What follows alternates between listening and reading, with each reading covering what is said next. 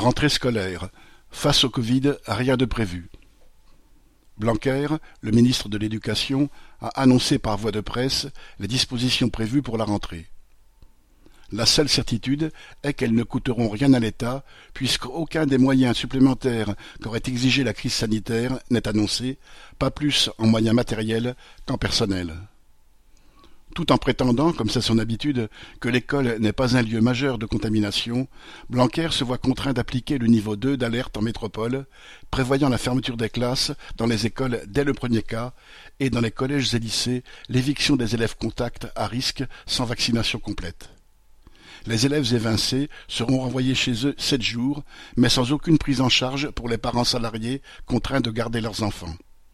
Ces jeunes seront censés suivre un enseignement à distance, totalement illusoire, car les enseignants ne pourront assurer en même temps leurs cours et l'enseignement virtuel.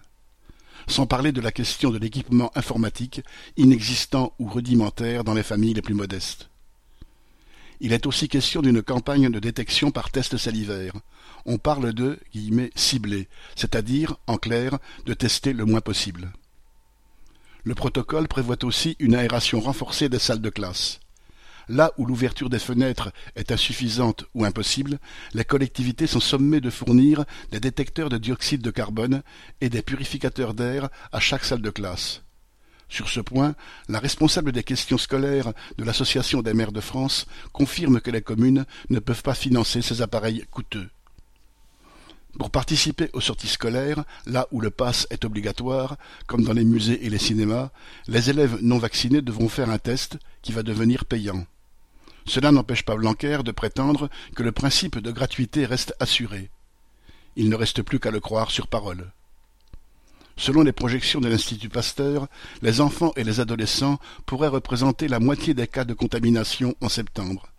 Face à un tel risque, le prétendu plan de Blanquer va laisser les élèves et leurs familles, ainsi que le personnel de l'éducation, livrés à eux-mêmes.